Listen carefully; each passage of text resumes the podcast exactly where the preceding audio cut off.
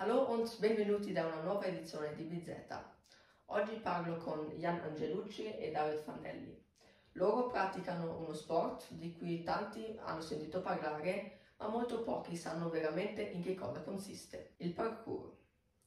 Ciao Jan, ciao David, grazie per essere con noi. Ciao Nathan, grazie a te. Il parkour è uno sport relativamente nuovo e giovane. David, tu che sei il maestro, come ha iniziato la storia del parkour?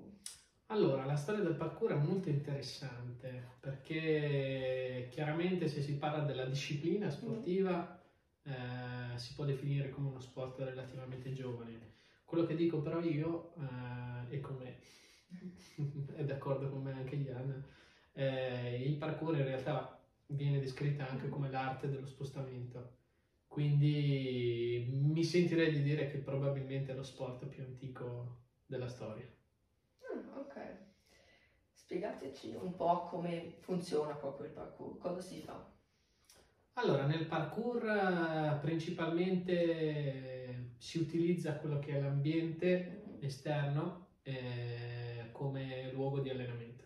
Mhm. Eh, inizialmente il parkour è nato con l'obiettivo di eh, seguire un percorso da un punto A ad un punto B e eh, farlo nella maniera più veloce ed efficiente possibile.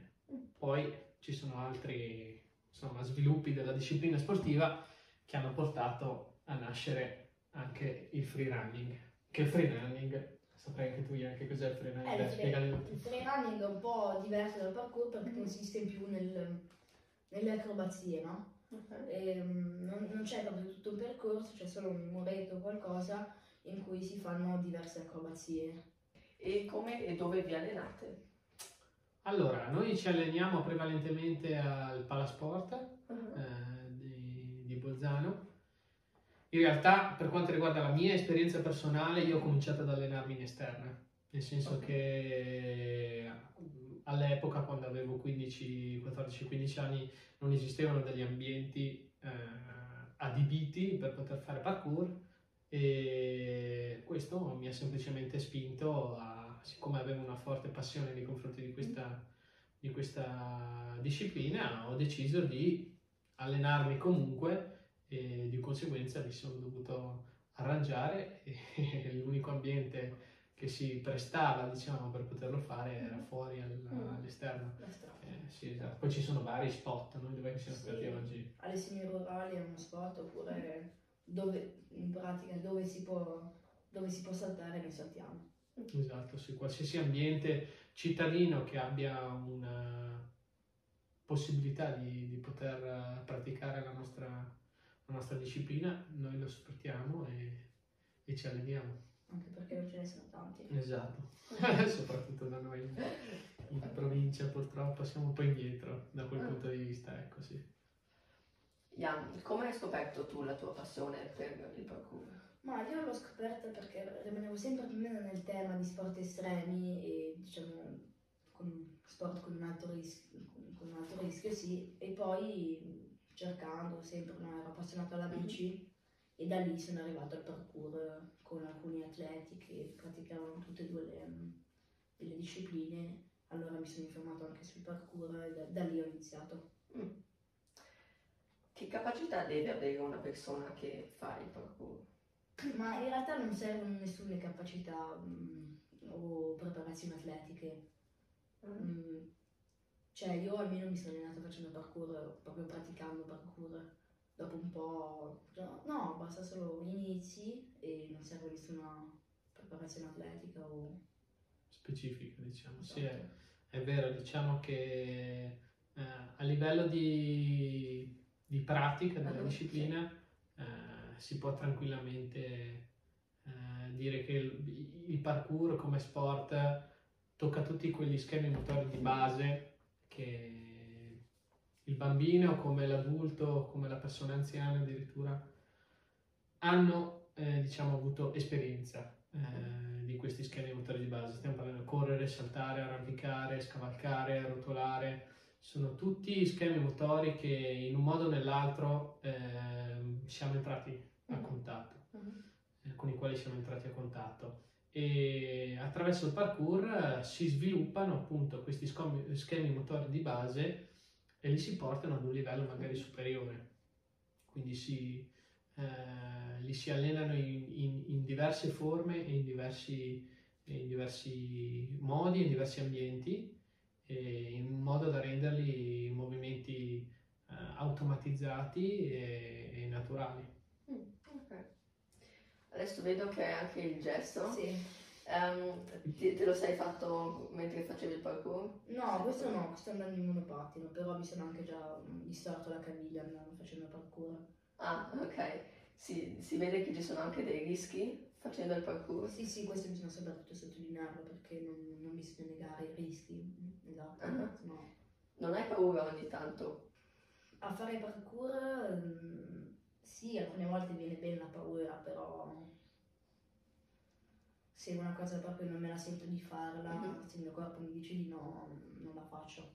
Mm.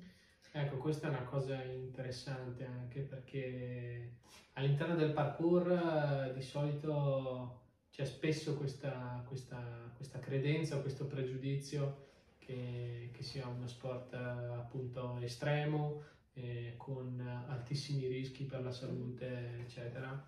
Ma cioè, ci tengo a smentire questo, questo falso mito perché la verità è che quello che vediamo noi eh, è solamente la punta dell'iceberg, nel senso che eh, quando ci approcciamo a, a, dei video che vediamo attraverso i mass media o quel tipo di canali, eh, insomma, YouTube. Eh, esatto, YouTube, internet, in generale il mondo di internet, dei social network, eh, quel tipo di, di, di, esperienze lì non ci danno la possibilità di andare a vedere che cosa ci sta dietro a un determinato salto, ad una determinata acrobazia.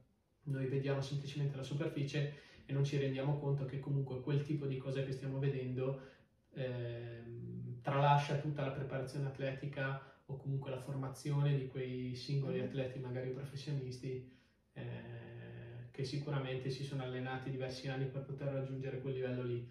Ad esempio anche questo è quello che facciamo in associazione da noi, è dare gli strumenti ai nostri, ai nostri corsisti per poter affrontare quello che è l'ambiente urbano, come può essere l'ambiente cittadino o come può essere l'ambiente anche naturale, ok? Per potersi muovere consapevolmente in sicurezza e con responsabilità. Okay.